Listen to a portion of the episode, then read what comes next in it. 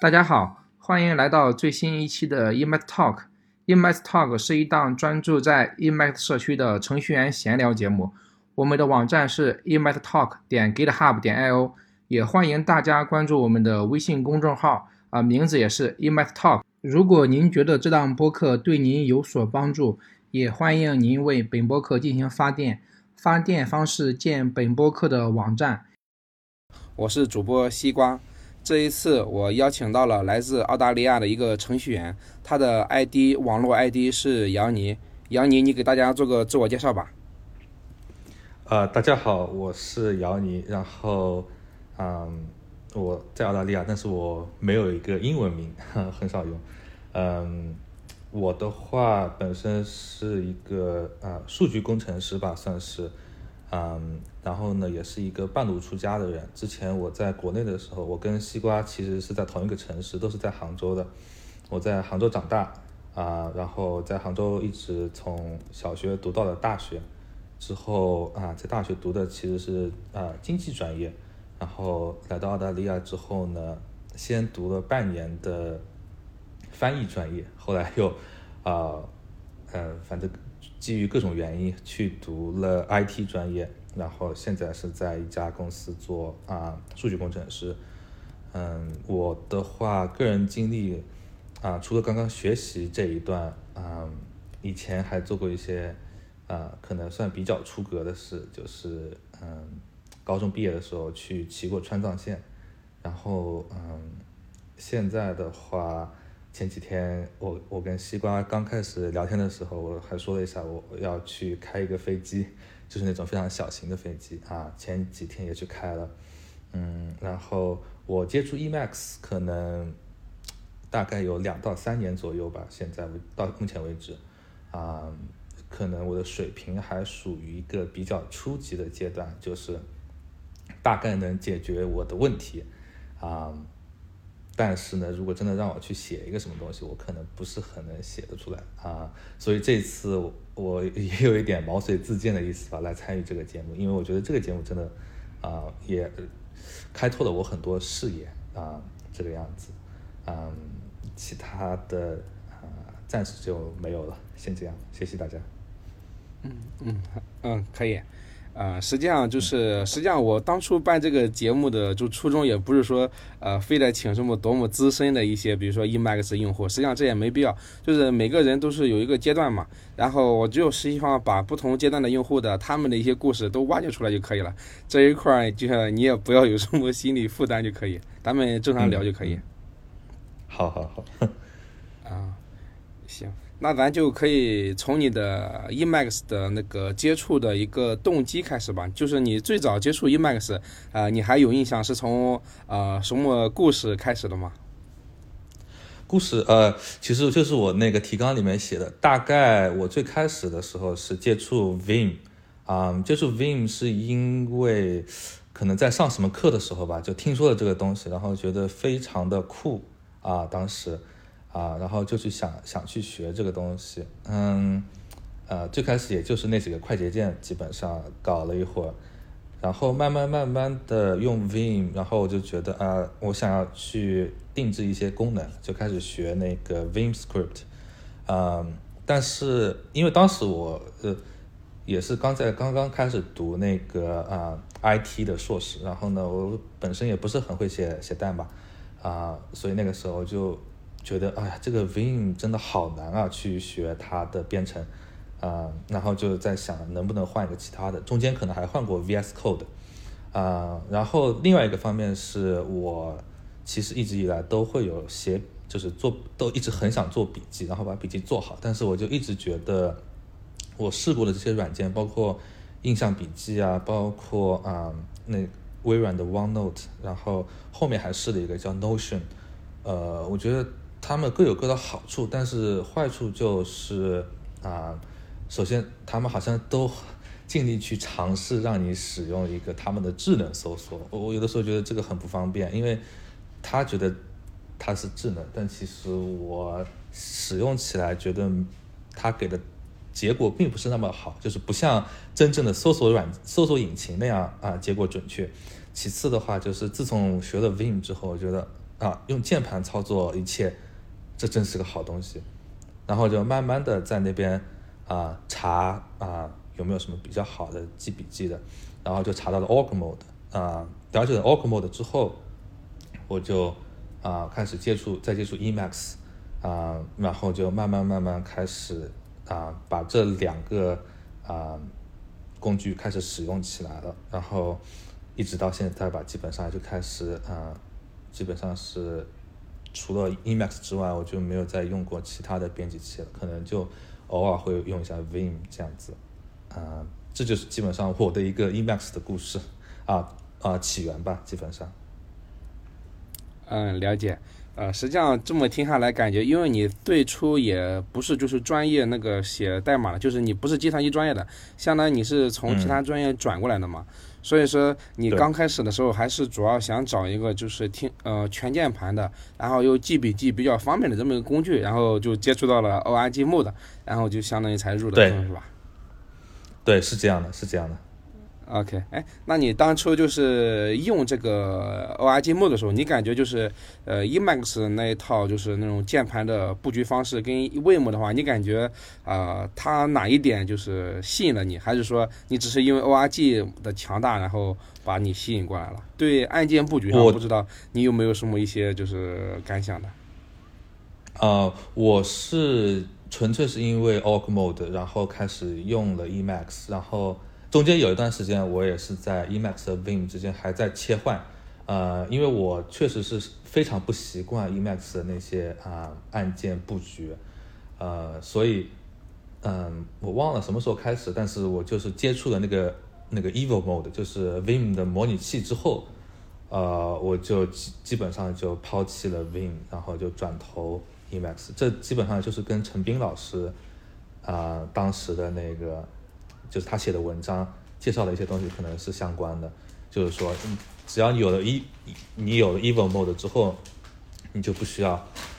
你就可以生活在 Emacs 里面了啊。所以从我的角度来说，我对于 Emacs 它本身的这些啊按键布局，我是其实是一点都不清楚的。除了那几个你真的是最常用的以外，比方说退出，我知道是 Ctrl X Ctrl C。啊，其他的我几乎都不是很了解。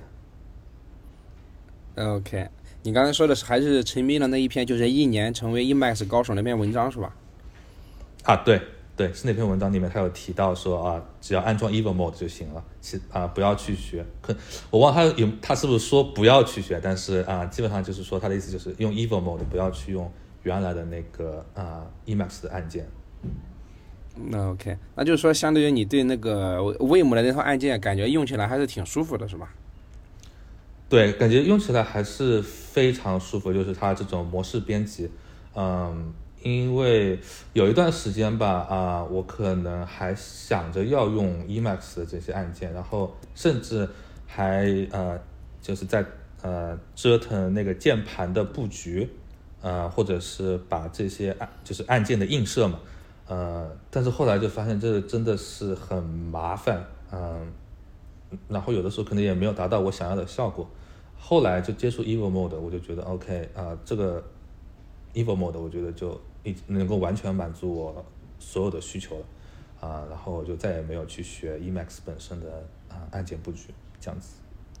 OK，OK，了解。哎，那你就是当初呃，你用 Org 的时候，当时你的那个配置还是说，呃，就是把陈斌的那套配置呃拷过来了吗？还是说是用的谁的配置把它给用起来了？呃，我是这样，我我也是，我一开始我觉得很奇怪哈，嗯，就是我没有呃看到，当时我没我不知道陈斌老师的配置，然后我是看了另外一个比较有名的一个人，叫做呃 Sacha Chua，是一个呃。陈斌老师其实也有推荐过他，嗯，他也是一个就是一直在宣传 Emacs，在在做这方面工作的一个一个人，啊，我当时应该是根据他的配置，然后稍微改了一下这样子，嗯，就是说呃勉强能跑那个时候，呃，然后我就开始开始使用这样子，呃，没有当时没有甚至没有接触到陈斌老师，嗯，OK OK。啊，相当相当于你用那个 Casa 的它的那个配置，然后就是一直用了吗？然后还是说你什么时候开始去自定义的去加一些东西了呢？这个过程不知道你还有没有印象？呃呃，我其实这个印象还蛮深，因为说实话，我自定义比较多的可能就是啊、去年到今年这一段时间吧，嗯，因为之前吧，可能嗯，我也没有花很多的时间，就是就是就是这样，就是我会花很多的时，就是在之前我会花很多的时间在啊、我们说的捣鼓上面，但是其实那个吧，更多的像是一个你没有一个头绪的在在在折腾，所以我觉得那段时间对我来说可能啊、虽然我是在啊、花时间在 Emacs 上在做一些自定义的配置，但实际上可能提升没有很高。但是从去年到现在，我觉得就是说，我是在做一些有意识的、有目的、有方向性的啊、这啊捣鼓或者说是呃研究，我就觉得啊、提升会很高。啊、至于说最开始的时候是不是一直用那个啊、他们的配置啊，不是我我其实也是跟很多人一样，可能就是这里抄一点，那边抄一点啊，然后复制粘贴进去，呃，可能就是说有一些，比方说它有些报错啊，我可能也不会特别在意去说要把它解决掉，啊、就是只要能把这个错误略过去，呃，就就就可以了，基本上是这个样子。哦，OK，行。哎，那当初就是在你对 Emacs 也不是很熟的情况下，你是就是呃是哪些就是一呃 ORG 的一些特性，或者是或者是哪些一些 Emacs 的一些特性让你坚持下来这个工具？因为我觉得你如果对这种它的一些配置也不是很熟悉的情况下，然后但是你还能坚持把它用下来，是不是哪些点把你吸引了？我不知道有没有这些点。嗯，是是的，呃，但是我可能已经回不到当时那个心情了啊，或者状态了，呃，可能不能完全回忆起来。但是我觉得有一个很重要的是啊、我在哪里看到过一篇文章，就是说他说你的这个所有的东西都最好放在你自己的本地的啊、电脑上，或者是就是在你自己的完全的控制之下，类似于这个意思吧，嗯。然后就是有人在说，只可能只有 Emacs 做的做的笔记啊，或者是内容是能够完完全全在你自己控制之下的。然后你所有其他的笔记软件，你写的东西都实际上存在别人的服务器上。你首先你不知道别人会拿去干嘛，其次你不知道呃，可能十年二十年之后这些东西还会不会存在。嗯，当时可能有一点这个原因，所以我啊、有有坚持。还有一个原因就是，我觉得这个啊、org mode 很很有用的一个地方是说，我觉得，嗯，就是它就是很简单，呃，是不是说它使用起来简单，而是说它这个理，它这个啊百分之可能是百分之呃八十的功能就是很简单，就是你一个标题，一个信息，标题信息啊、对我来说，我觉得其实这这就够了，嗯。我不需要其他很花哨的一些一些功能哦，当时可能也没觉得需要，现在有了那个 Org-Roam 之后，我觉得这些工具还挺有用，但是当时就觉得，哎，这些对我来说其实就真的就能满足了。然后它有一个啊、就是日程功能嘛，就是你能够用 Org Mode 安排你的日程，然后设置你这个任务的优先级啊和啊、比方说截止截止截止日期之类的这些功能，我就觉得 OK，呃。很好用，然后我觉得我我确实想要把它学好。还有一个，最后我觉得是因为当时我知道 Org Mode 还能跟各种啊不同的格式啊之间进行转换，我觉得哎这个也也也挺不错的，所以我就想着嗯，我确实想要把它用起来。嗯，当然当然可能最最哦不算最重要，可能比较另外还有一个比较重要的一点就是嗯。我觉得 Org Mode 加 Emax 确实是一个挺酷炫的一件事情，啊、呃、啊、呃，就是说有的时候呃追求酷可能也是这个人人类进步的阶梯之一吧，我我觉得是这样，大概就是这么几点。OK，你刚才说的这几点，我还我感觉听跟我也挺像的，我估计有可能跟呃很大部一部分听众有可能也会很很像，就是说。啊，是其中我感觉啊你提到的第一点，也是我感觉很重要一点，就是说你的这些格式，你的这些数据，要是你可控的。比如说，你如果用了那种，就是刚刚你说的，呃，有道云笔记或者是印象笔记，他们的这些格式都相当于是那种复杂的格式。相比于这种纯文本的话，你的就是可操作的空间就很小，你只能用它提供的功能去操作。呃，比如说刚刚你说的一个智能搜索，有可能搜出来的结果你感觉有可能呃不是很智能，但是你用这种纯文本的工具，然后你可以用你最熟悉的一些工具，比如说最简单的，我又可以直接用 grep。我就可以直接去进行一些搜索，它这种纯文本，然后就可以跟 Linux 上的一些其他工具去结合，这种结合的可能性是无限的，是吧？无限的，对，呃，就是你说到这一点，我还想再提一下，就是我最近刚刚发，就是感受到的，呃，就是说，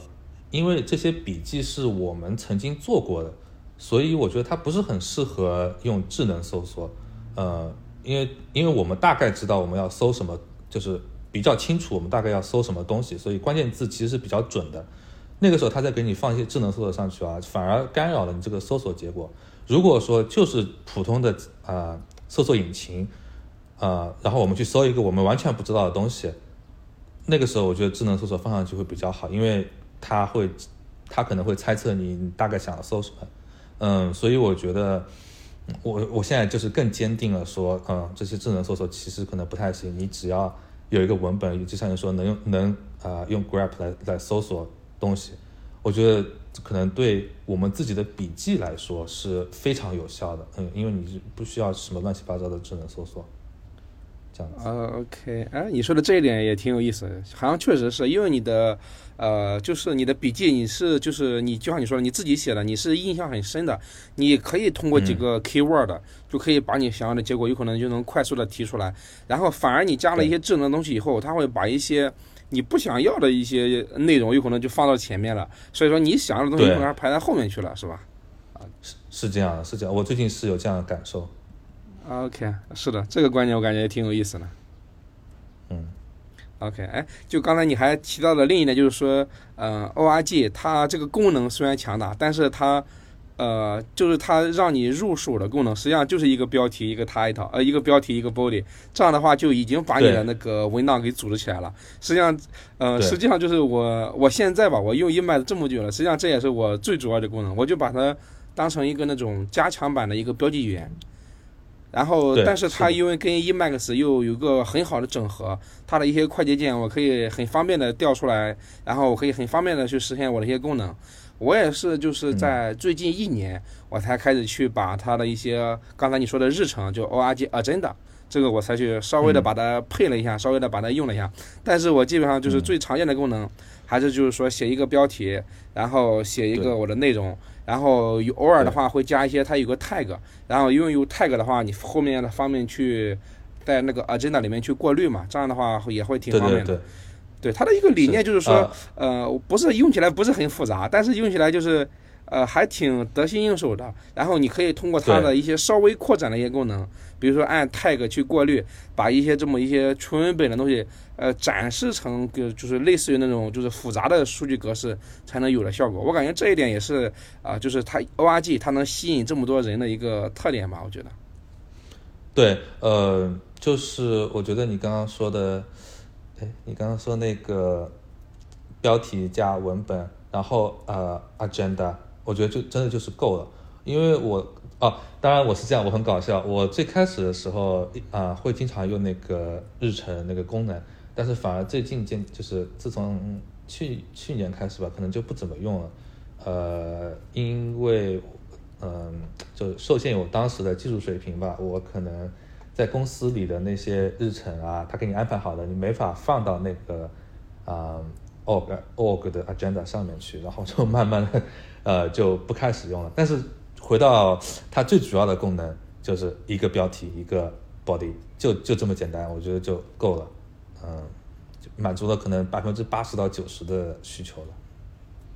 嗯，对我感觉这也是很多就是有有一部分吧，一些 EMAX 初学者他的一些就是一些误一些误区吧。就比如说他感觉这 Org 很强大，他就感觉要把所有的功能要想尝试一遍。或者是想就是尽可能的把它生活，就像刚才你说的，我工作中的日历，我想跟一同步，有可能这时候会去折腾一些就是同步的一些工具，呃，好用不好用不好不说吧，有可能就是你配完以后，以后你也再也不用了，有可能，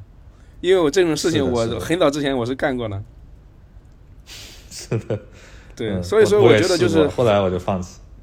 对，所以说我觉得，呃，就是一些初学 Emacs 的用户，因为实际上用户想学 Emacs 都是那种动手能力很强的，然后对这种这种控制欲，对这种软件的定制欲是很强的一些人一些用户，才会去真的想学 Emacs 嘛。所以他们就是很容易就是感觉我要就是花很大的精力去折腾，然后我反而就是日常中。很少去用到那些功能，这就是浪费了很多时间嘛，而且有可能你再也不会用到，然后对你学 Emacs 的收益来说也是比较小的。然后我感觉像你这种经历，就是还是我感觉比较推荐的，就是我还是以实用主义为出发点。我用了，我先把我把这个工具先用起来，然后用百我把我百分之八十的工作流在 Emacs 里面都能支持了，我感觉这就已经达到一个很好的状态了。至于以后你用不用，那再说，因为你大概率我感觉也是用不到的。是的，是的，我觉得可能这里面也适用于它，呃就是那个二八定律嘛。可能你百分之八十的时间都花在了折腾那百分之二十你不太用得到的东西上面。呃，当然这个东西就是你你始终还是呃有可能有所有所收获的，只不过就是说啊、你这个百分之八十的时间可能拿来做其他的事情，可能啊、收益会更大，只能这样说。嗯，我觉得。对，就是刚开始的话，就是因为一般的用户，他刚开始都是东拼西凑配置，是吧？他这时候的配置是不是很健壮的？如果说他把那百分之八十的时间，就是比如说我去读那个 Ellipse 的手册，或者是我去读一些，比如其他开源的一些，比如像 Doom、Emacs，它的这些配置，我直接去把它的东西给读完，或者是我整体就是不是那种东拼西凑了，我是把一个整体框架，一个 Doom 的一个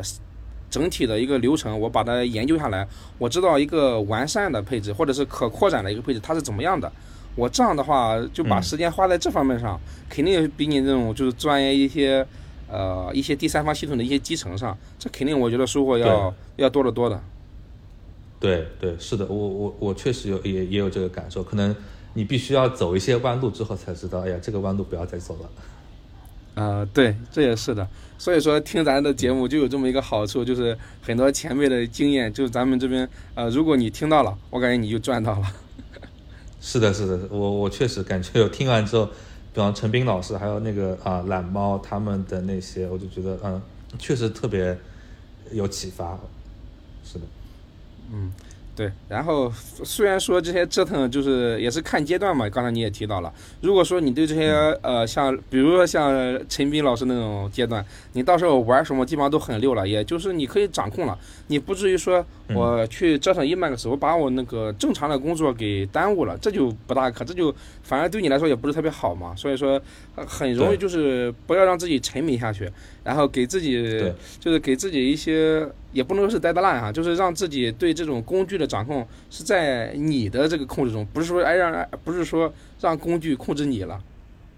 对对对，是的，是的，因为像我们这些就是做 EMAX 可能大家都比较喜欢折腾，而且愿意投入这个时间，但是有的时候确实是你可能太投入了，然后你就把自己，呃，有的时候你就看不到其他的路了。我我感觉有的时候我我会这样子，呃，一个下午或者是一个晚上，你就一直在钻研这一点点东西，呃，然后等到你最后。反正就两个结果，你你搞出来了或者没搞出来，对吧？呃，搞出来了你可能稍微开心一下，但可能对你的帮助没有那么的大，因为其实就是我说最开始就是作为新手的话，你很多东西是没有一个头绪，你不知道，其实你不知道在搞什么。话说回来就是这样啊、所以可能收益没有那么大。如果没没搞出来的话，那这个挫败感又特别强，嗯，所以我。确实，就像你说的，可能时间最好还是花在读那个 man 呃各种 manual 或者是他们的开源代码上面去，会可能会比较好。嗯，对，我觉得这是一种就是一个学习的比较好的一个推荐方式吧。就读者的话可以参考一下。嗯，哎，就是刚才咱也无无有意无意间提到了，就是 Ellipse 这个话题，咱们可以稍微把话题往这边转一下。就是你日常的工作语言是哪门语言？我日常的工作语言其实是一个很小众的啊啊呃呃做，因为我是做数据工程师嘛，我们原公司哦，我现在其实已经离职了，然后我等于是我原公司了啊，我们用的是一个很小众的工具，叫做 Clover，对，它就是做一个这样子端到端的这个数据处理和数据准备啊的一个工具，然后。那就是，比方说很多东西，啊，它都已经是写好了现成的，呃，组件，你可以直接使用。然后呢，就是你等于是像做那个，哎，这就是跟那个 Python 里面的那个 Airflow 有一点像，就是你直接设置一个，你可以，就是我们做的工作大致上是设置一个工作流，就是说这个数据在这儿，我要把它读进来，然后我有一个。比方说，我有个清洗的一个啊组件，然后让这些数据经过这个清洗的组件，然后呢，把这个数据再拉到另外一个啊过滤的组件，就是说有一些东西根据就是你的规则把这些数据过滤出来啊，然后被过滤出来的符合规则的，可能就我们把它存到数据库里，或者是进行进一步清洗。如果是不符合规则的，我们可能就把它写到那个啊日志里面，或者是啊嗯发还给客户。啊，这样子，呃，基本上就处于就就是这样一个工具啊，就是说，你用 Airflow，我估计也能达到差不多的效果，但是呢，可能就用 Clover，它就稍微简化了一下这个这个步骤，基本上。OK，我看了一下这门语言，它好像跟 GS，我觉得好像长得像一些。这样，就是它那个呢，就是你可以在里面编程，就是你看的那个 C 叫做 CTL 嘛，它可以，你可以。用 CTL 在里面编程，但是它最主要的功能还是说它已经有各种各样已经写好的组件去帮助你做这些数据处理。OK，这是一家公司在卖卖的一些服务是吗？还是怎么样的？对，它是他们卖的一个软件，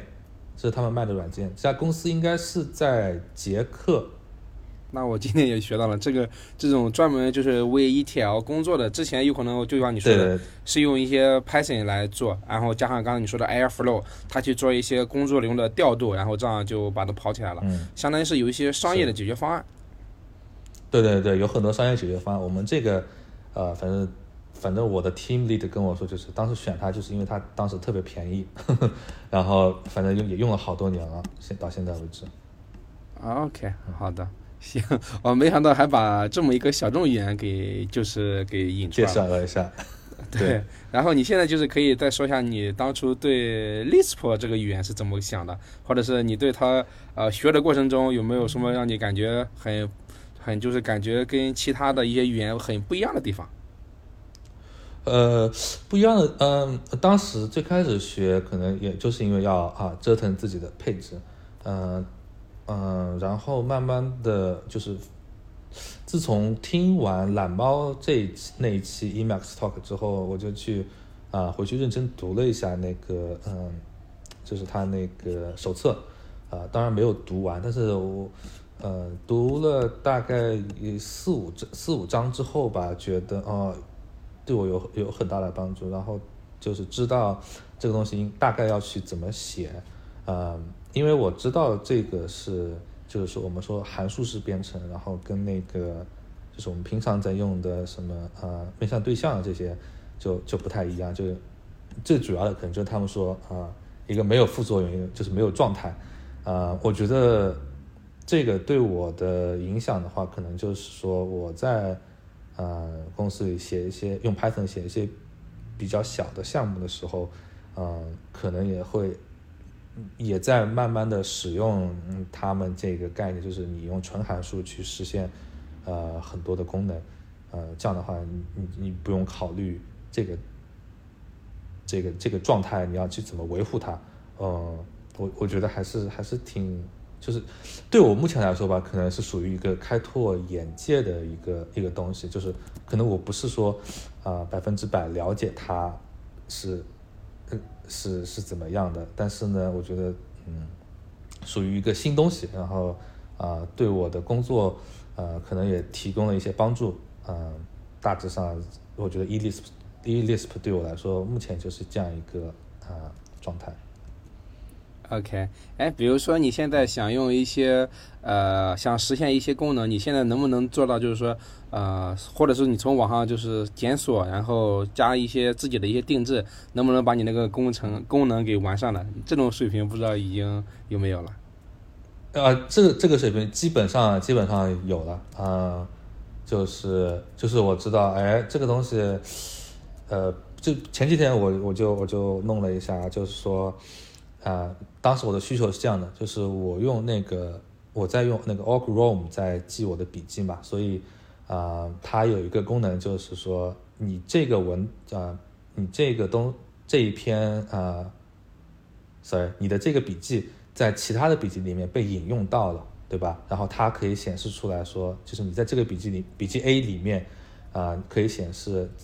你在哪些笔记里面啊引用到了 A，是不是？啊，当时我有一个需求，就是说我需要在啊把这个笔记 A 转成嗯一个另外一个格式吧，反正啊，然后呢，我在转的这个过程呢，我就想把那些啊引用到 A 的这些笔记也都放进去，然后把它啊导出来这样子。当时我在网上搜到了大概大概一个代码，他们是怎么怎么弄的。然后呢，但是它有个问题就是说它啊只它在导出的过程当中，比方说笔记 B、C、D 都使用了 A，但是它只导出笔记 B、C、D 的第一句话。然后我的功能，我我想实现的是，它要导出笔记 B、C、D 的啊所有文本啊，因为他们因为我知道他们都非常短，所以我想我想把导出所有的文本，所以当时大概就花了几分钟，然后啊看了一下，然后就去把它改了一下，然后就实现了。所以基本上我我感觉目前来说，嗯。就是我想要实现一个比较小的功能，没有太大的问题，这样子，用用 Elisp 这样子。OK OK，了解。哎，就是说，呃，这么听下来，实际上就是说，你当初呃接触的那一段时间，实际上是没有认真学，然后只是说从一些呃网上的地方去东拼西凑，是吧？也是到听了懒猫那一期，然后感觉受到了一些启发，然后才开始去认认真真的去学，是吧？对对对，是的，认认真真的去学，真的是听完懒猫那一期之后，认认真真去学。之前的话，呃，看了一下那个陈斌老师的一些，呃，知乎的文章，可能，然后，嗯，觉得，哎，这个 Elisp 可能要要学一下，但是可能一直没有实际行动。啊，自从听完懒猫那一期之后，就有有有实际行动了，哦，是这样的。OK，了解，好的，行，我感觉 Emacs 相关的内容，我感觉。我基本上就想，感觉可以聊到这里，要不然咱下面就聊下聊，聊一聊你在澳大利亚那边的一些生活怎么样？你觉得？嗯，好，OK。啊，对，或者你有没有 Emacs 那边想补充的？刚才我，但是我还没有问到呢。哦，对，啊，Sorry，我刚呃有一个啊，就是还是关于 o c m o 我现在看到了，嗯，还有一个当时非常重要的一个原因。啊，我我我使用 o g m o 的原因是啊，它有一个就是他们说的文学编程嘛，啊，叫做啊 literary programming，就是你直接把一个代码塞进这个啊你的笔记里面，然后你直接跑，它就会直接出一个结果，嗯，就是跟你就是跟现在很流行的 Jupyter Notebook 其实差不多，但是它就是因为这是全键盘操作。啊，所以我放弃了 Jupyter Notebook，然后就一直在使用这个 o g m o d e 里面这些啊类似的插件吧，在在做啊在写笔记。我我觉得这个也是，嗯，是我觉得是一个非常非常有用的一个功能。然后，嗯，因为因为你不需要再回到那个网页里面去编辑那些，啊嗯。去编辑你的那些代码啊，写你的这些 notebook，呃，我就觉得哦，这省了真真的是节省了我好多生命，呃，所以我觉得这方面如果大家有需求的话，也也可以考虑一下再使用 o c m o d 我觉得非常好，嗯，就是这样。OK OK 啊，这一点确实我是。呃，我是用，就是这个功能我也会用，但是我用的并不是特别多，因为因为我觉得它那个有可能你像像一些简单的一些需求，比如说执行一个 C 考或者是干嘛的，我可以直接在那个 ORG 背包里面去执行。但是比如像一些对稍微复杂一些的，我觉得我还是要就是开那专门开那个呃找一个文件，把那个 mode，比如说要写 Rust，我就把 Rust mode 打开，然后专门去编辑。那样的话有可能会一些，比如说像 language server 这样我才能用起来。但是刚刚才你说的，嗯像一些简单的一些执行一些脚本，执行一些 C 考，呃，用它来执行确实是挺好的，而且也不需要去切到终端或者是切到网页上。对，而且就是哦还有一个就是因为你在里面执行了，然后它的结果直接就粘贴在里面，就是它对于你写那些啊、呃教程，我觉得是非常非常有帮助，就是是给自己的教程也好，写给同事的也好，就是嗯、呃它就就是你简单易懂，呃，你的代码也有，结果也有，就他他一看就知道啊，我我应该怎么做，我应该呃跑这个，然后我大概呃预期预期是什么结果，他就他就知道了，呃，包括我自己以后也就知道了，我觉得这一点就很好。嗯，对，确实，因为它而且代码就放在地方，如果说你环境变了，你可以再直接执行一下就可以了，而且也这样的话也可以就是复现了。对，OK，我感觉这一点也挺有意思。嗯，要不然咱下面你就可以介绍一下你在澳洲那边的一些生活的一些东西怎么样？嗯，可以可以可以，没问题。啊、那我那我先这么问吧，就是你当初选择澳大利亚的原因是什么？就是你当初为什么没有去一些，比如说像一些欧美或者是其他地方呢？对，呃，当时吧是这样的，就是我当时要出国的时候，还是想的是，哎，我要读那个翻译，我要读口译硕士，啊、所以可能因为因为我也没有学其他语言嘛，所以就是你只能选择英语国家的，首先，嗯，嗯，那哎，稍等一下，欧稍等一，下，就是你大学的本科的时候你是什么专业的？啊、我是叫做国际经济与贸易，OK，对，嗯，当时可能是嗯，反正我这个人吧，也也可能也有点随遇而安那种感觉，就是也很懒，就也没有说我一定要干嘛干嘛。当时就就是大概有这个分数，就是去报了这个学校，然后读的这个专业，可能呃有一点这个意思，也没有花很多的精力去呃可能想我怎么报志愿啊，选什么专业这样子，嗯。后来就觉得，哎，我确实想做这个翻译，做，呃，不是做，就是做口译这这部分吧，啊、然后就想着去要去英语国家，那就不能去欧洲，然后呢，英国当时是也考虑了一下，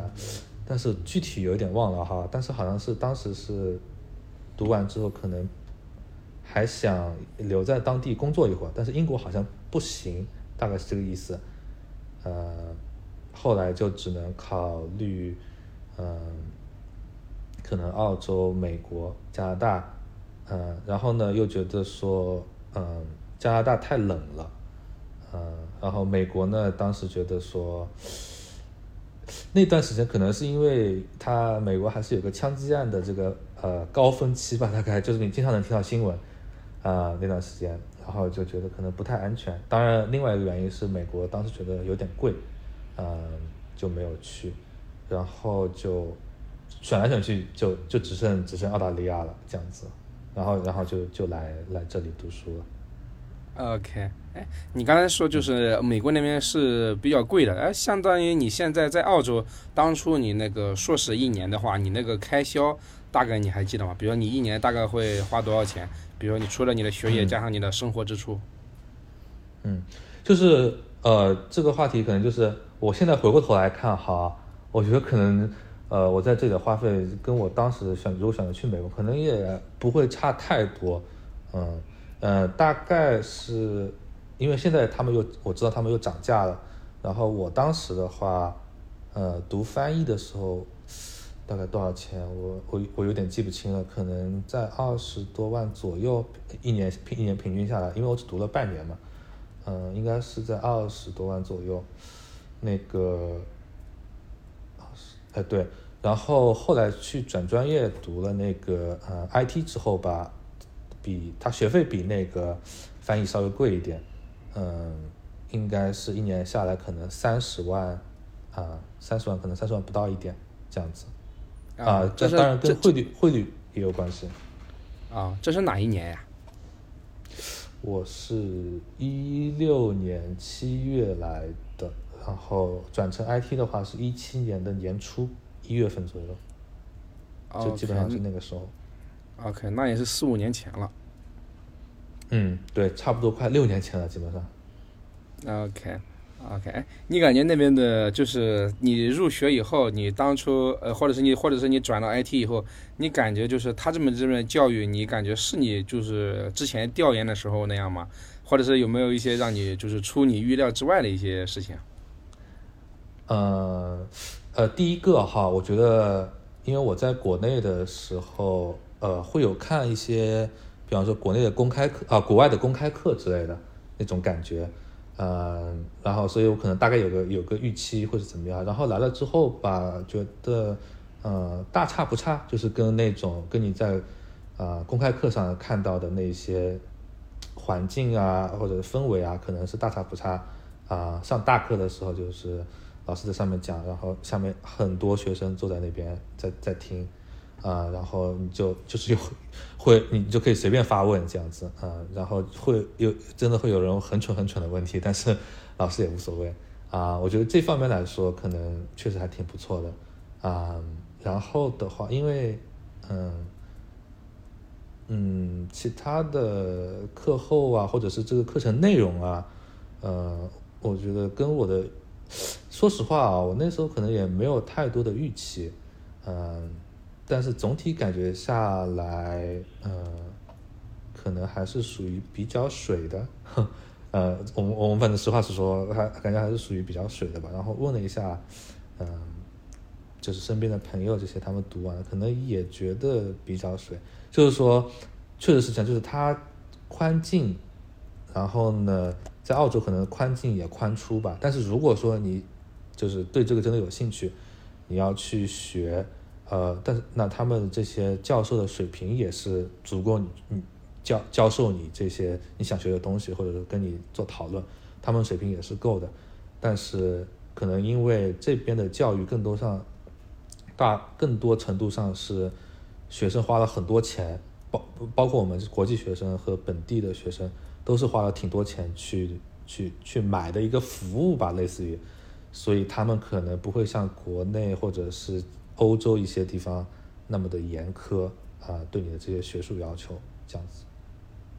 OK，那了解。哎，那当初就是你那个语言这一关，你是怎么去度过的？还是说你本身的就是这一块儿就是准备了不少？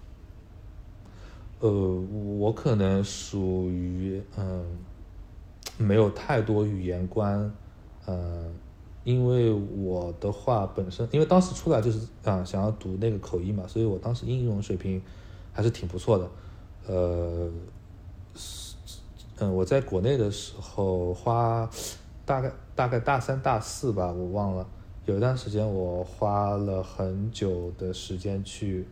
啊背那个单词。啊、背那个百词斩，嗯、就每天没事情就在那边刷那个单词，嗯、所以我到这边之后，除了可能口语上，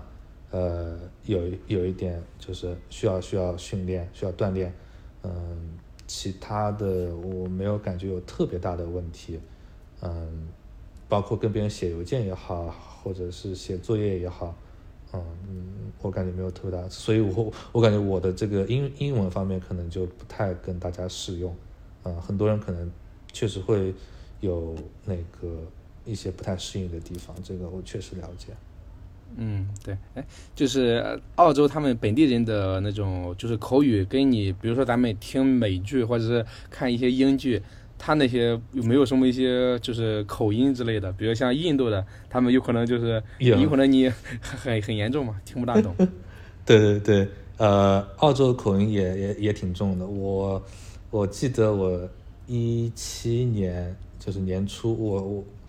我其实当时是找到了一份那种类似于兼职吧，嗯，也是是给别人做那个啊啊、Excel 和 VBA 的，啊、那个我的经理当时面试我的时候，我其实只听懂了大概百分之五十到六十，因为他他其实现在回过头来看，他的口音并不是很重，啊、只能说就是是正常的澳大利亚口音。但是当时我觉得他那个口音真的好重，我真的呃听着特别有就是特别有压力，就是我很认很认真听，但你还是听不懂。呃，确实是，而且它跟我们听的美音其实不太一样，美剧里的不太一样，但是它跟英音吧有一点像，呃，但其实还也也也有区别。然后呢，我所在这个地方又是澳大利亚里面口音又是比较重的一个地方，所以就是呃，确确实是会有这个困难。可能我可能适应了呃一年左右，然后就没有没有太大的问题，这样子。OK，那证明还是就是你的语言观本身就比较强，所以说你才能就是在一年时间就把它就是适应，最起码你的一些生活或者是跟别人去沟通交流，不管是口语或者是写邮件，你都已经就是这一关应该还对你来说挺顺的，是吧？对对对，我就是还算比较幸运，这英文对我来说不是一个特别大的问题，这样子。OK，行，哎，那就是刚才说了一下你在这边的一些学习，那你感觉这边生活上呢？你感觉生活上，比如说相比杭州这边，啊、你感觉生活上怎么样？就是比如说玩的、吃的，或者是你去周边一些地方的一些费用，你可以给大家介绍一下，就是或者是你从嗯啊、衣食住行的这些角度，可以给大家 share 一下。嗯，呃，呃首先我这个我在杭州的话，虽然我是从小长到大的，但是我因为没有在杭州正式工作过，所以有些东西可能比较起来有点不公平啊、因为呃，就是作为一个学生的话，可能对很多东西就你你就去的地方也不多，这样子收入也没有现在高，肯定的，啊、但总体上的话，我其实觉得杭州跟布里斯班给我的感觉，就是我在布里斯班给我的感觉是差不多的两个城市。杭州在国内，呃，就是说是新一线嘛，嗯、嗯，然后布里斯班的话，在澳大利亚国内也是属于就是二线城市，就是说是全澳第三大城市，在悉尼和墨尔本之后，啊、所以城市地位可能差不多。然后呢，杭州有西湖，有钱塘江，布里斯班呢也有两条河，呃，一个布里斯班河比较大，还有一个叫做呃，它叫 Logan River，啊、稍微小一点，嗯，所以这俩可能，这这是这这是给我第一印象当时，然后呃，生活方面衣食住行的话，衣服其实感觉。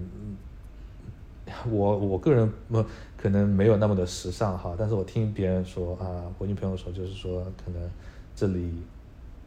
衣服没有国内的那么那么那么好看吧，呃，价格上来说，我觉得可能会差不多两两个地方，呃，就是比方说你去那些商场的话，可能会差不多，嗯，吃的的话，呃，这里就是我感觉种类可能比杭州稍微多一点，可能呃，就是你能吃，你只要你想找，你能吃到各种各样的，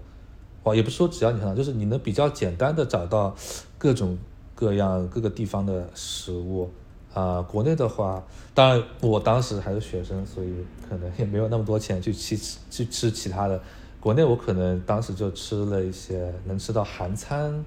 呃，泰餐，大概大概是这样。在这里的话，就是你能吃到各个国家的不同的食物，当然中餐也特别特别多，甚至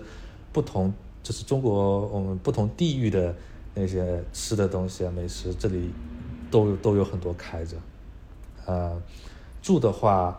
可能我感觉这里会稍怎么说呢？说不上来，嗯，就是大家大家这个可能呃国情不太一样吧，嗯，住的方面，而且我在杭州也没有付过房租，要不就住家里，要不就啊、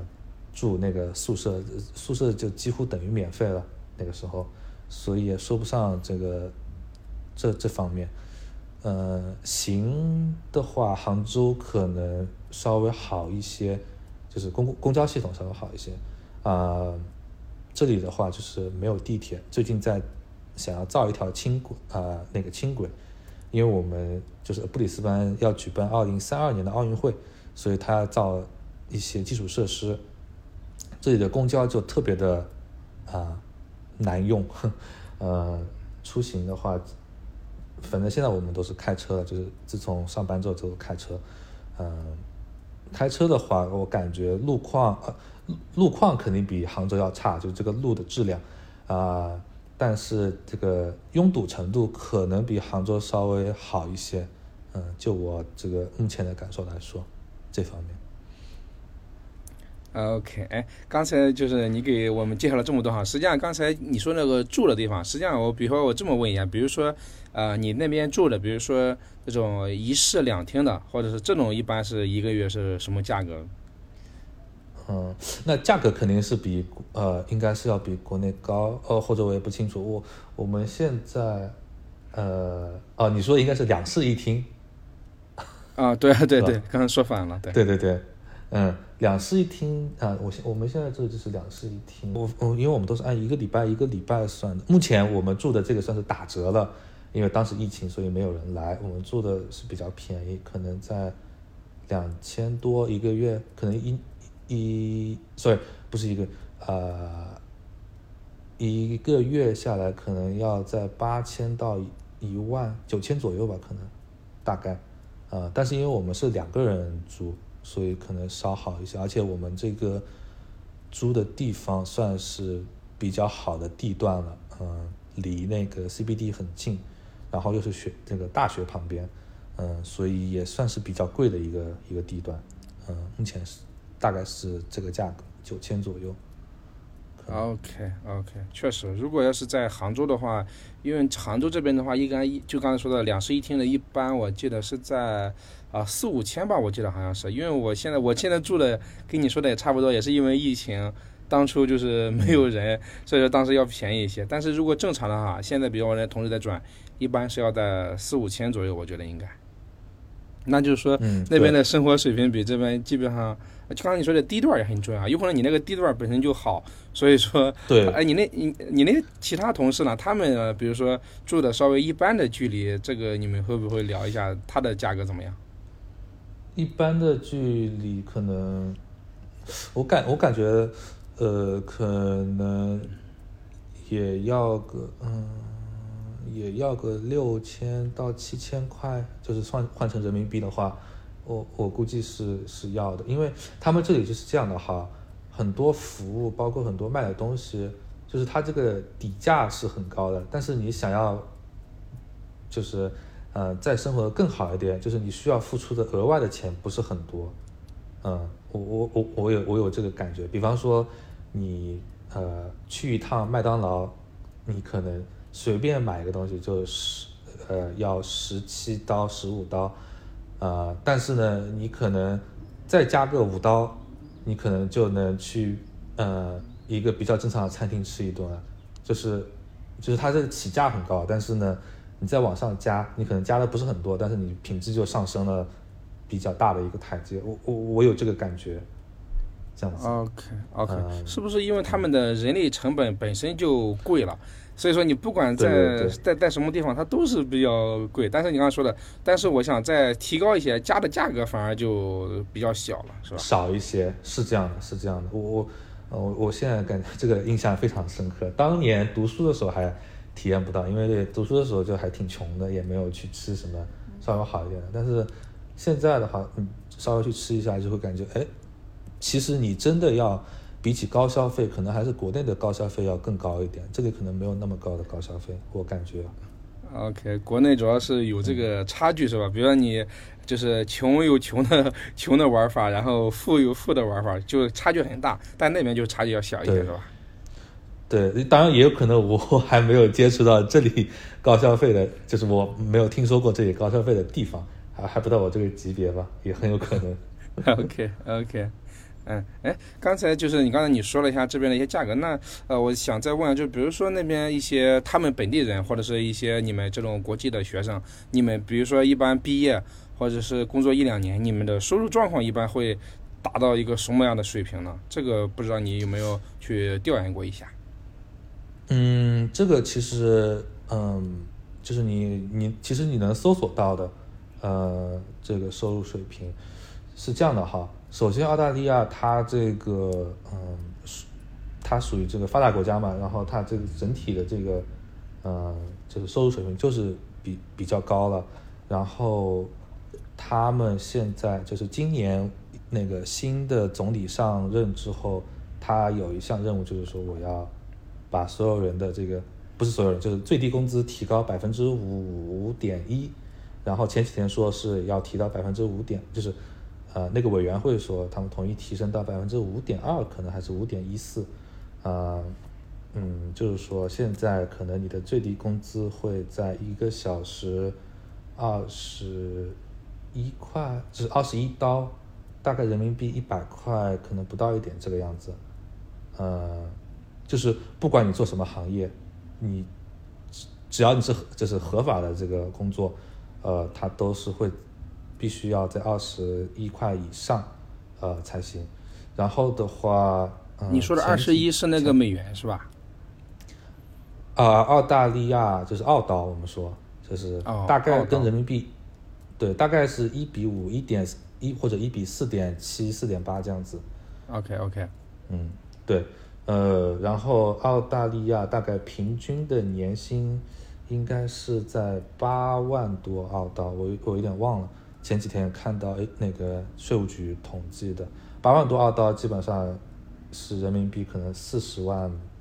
左右。高一点或者低一点，嗯，但是有一个很大的、很大的，就是这个数字听着很多，但是实际上，呃，你要交的税也非常多，在在八万澳刀之后，就是你达到八万澳刀，你要交的税其实也挺多的，可能最后真的到你手里的钱，嗯，可能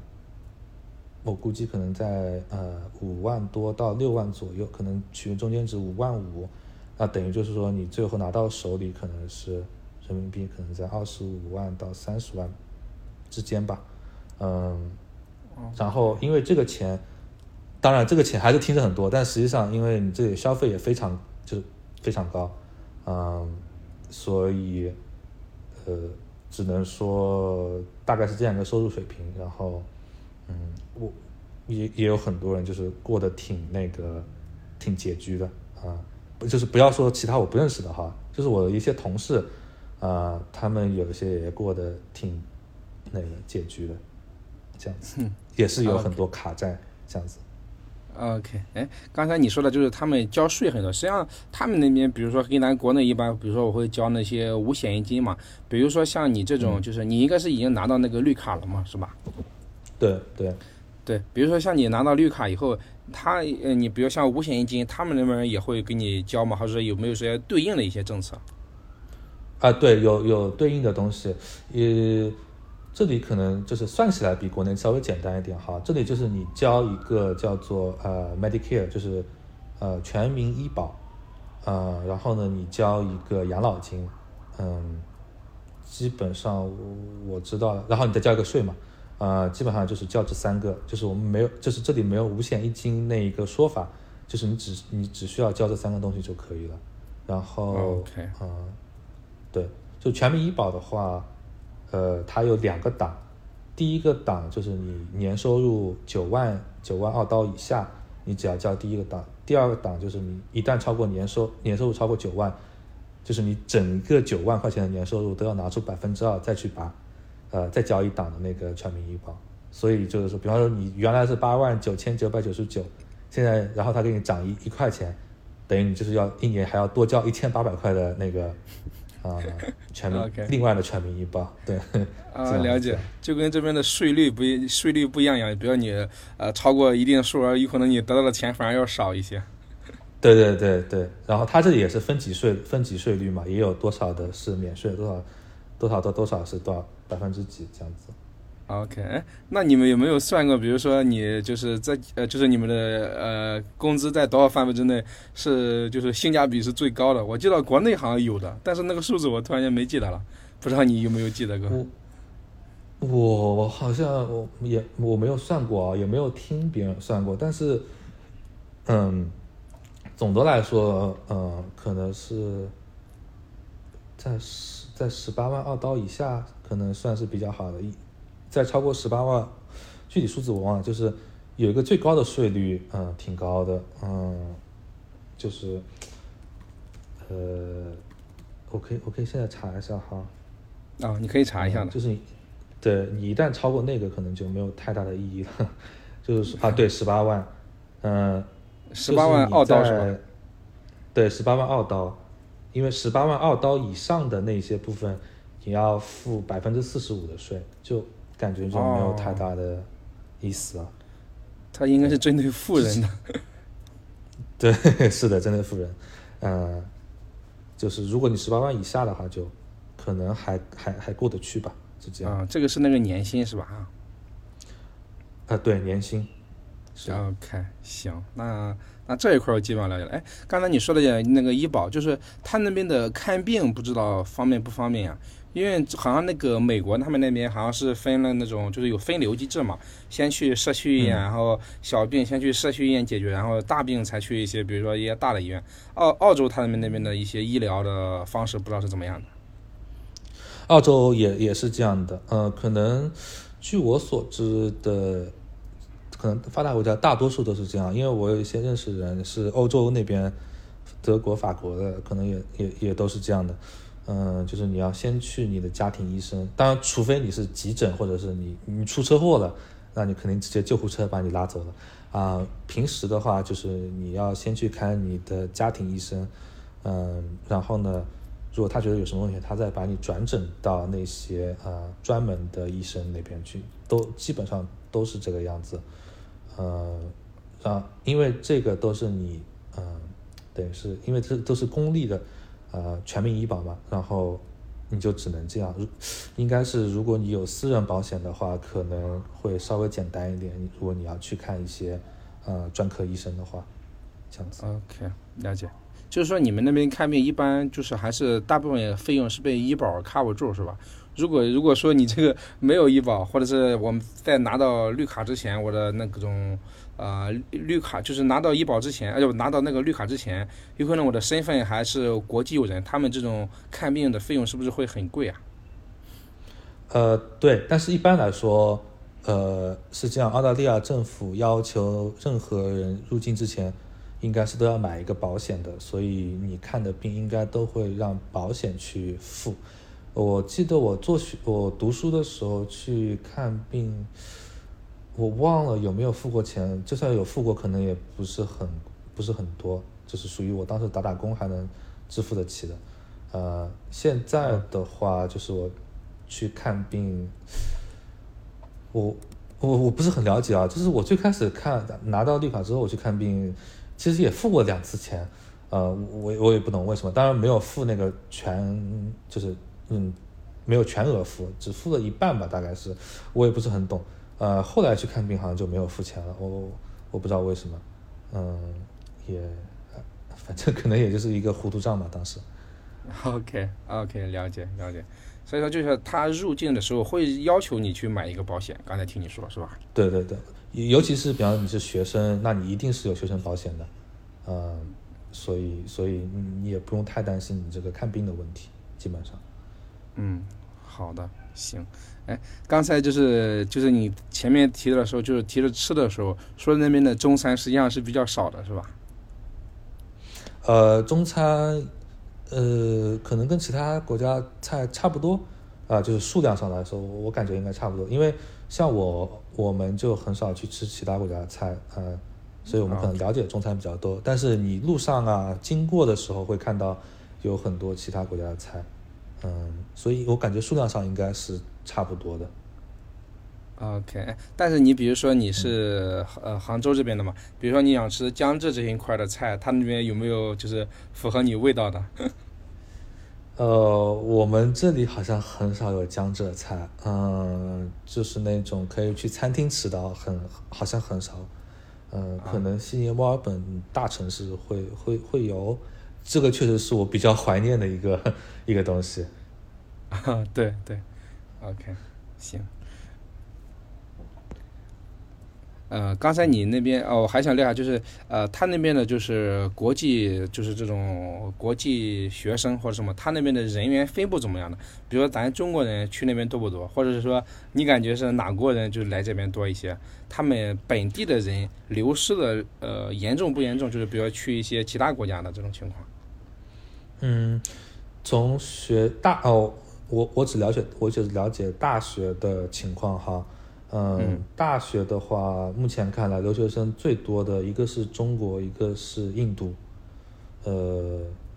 应该是这两个国家，就是这两个国家最多，呃，这个是就是所有大学，就是不是所有大学，就是所有的那个学位，本科也好，研究生也好，或者是博士也好。然后的话，就我读，因为它这有有有个区别，就是，呃，一个是一个授课型硕士，还有一个是就是你做学学术研究的硕士。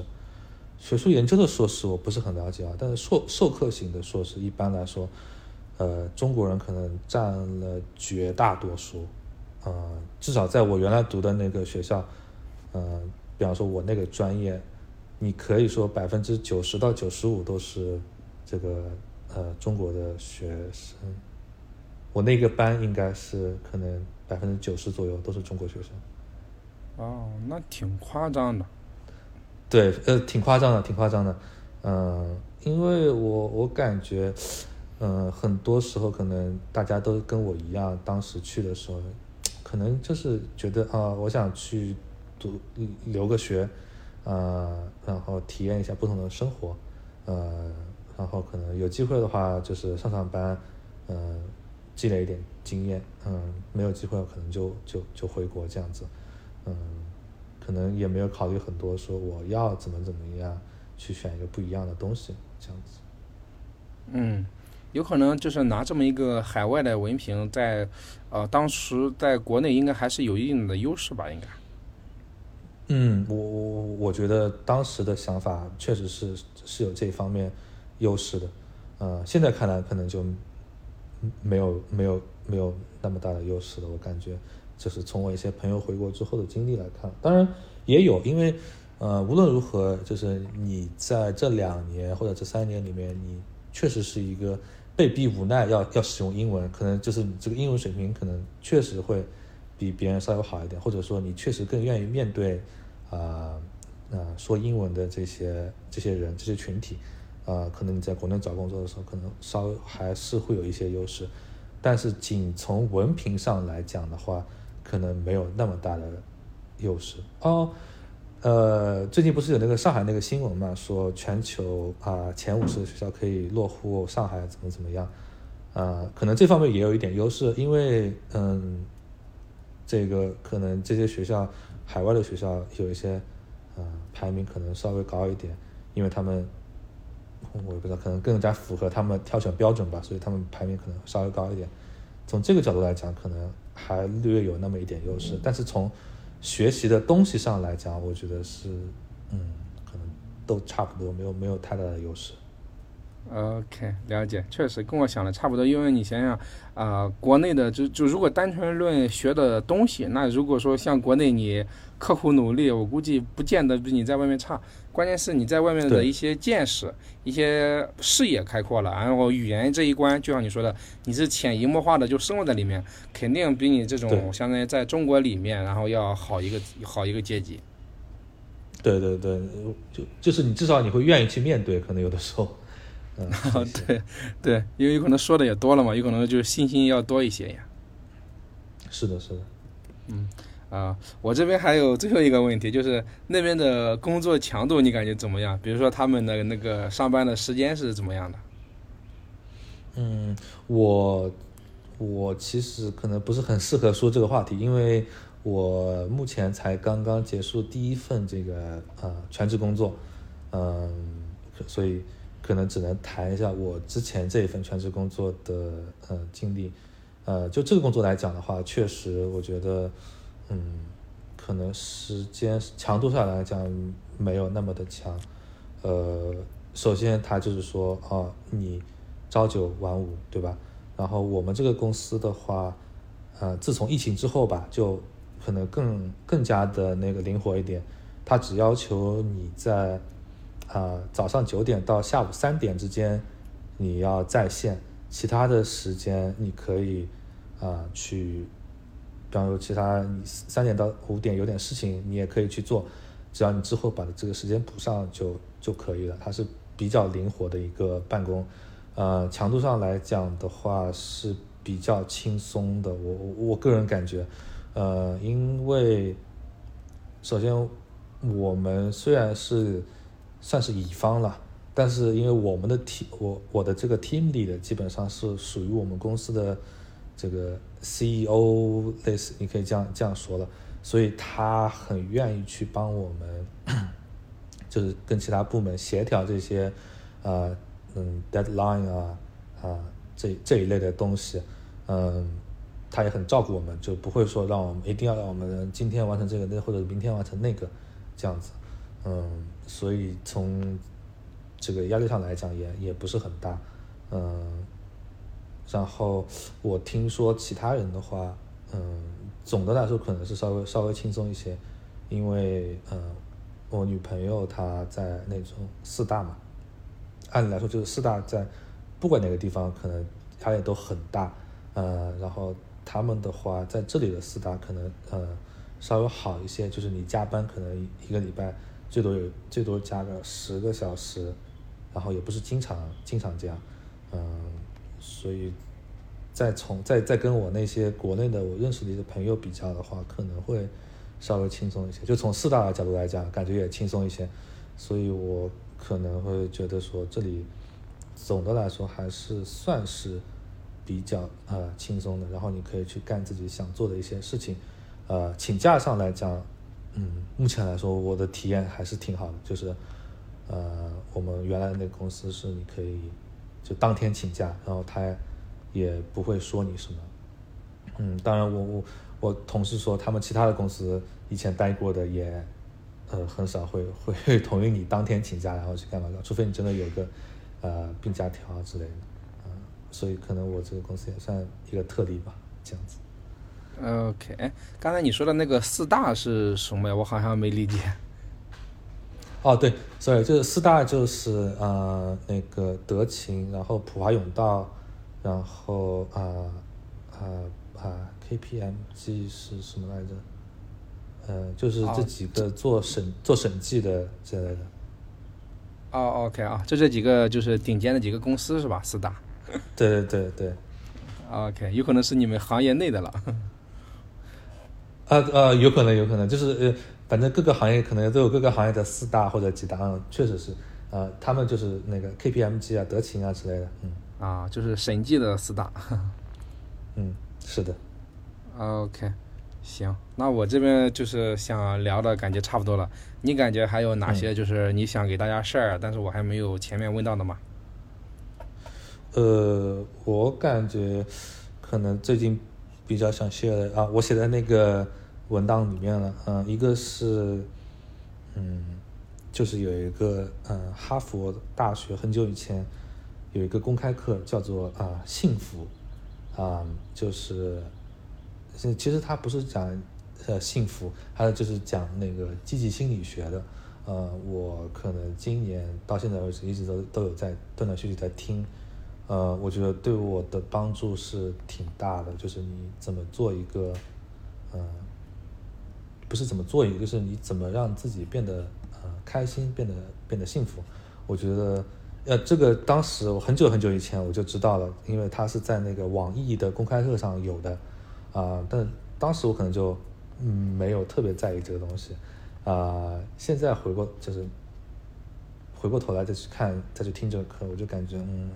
收获还是挺大的，所以我有点想推荐这个这个这个课，呃，然后就是说。嗯，就是我回到 EMAX 话题上面，嗯，我真的真的非常建议大家去呃学习懒猫说的那个，把这个手册稍微读一下，呃，然后把里面例子跑一跑，嗯，我觉得对我这个嗯提升真的非常非常的大，然后还有一个就是这个。之前刚刚在说的那个 Org Roll，啊，就是帮你，它能够帮你建立起自己的这个知识库，我觉得这个非常的有有用，对我现在，因为我现在感觉，嗯，我现在刚刚看了一下，可能有八百到九百条这个呃知识，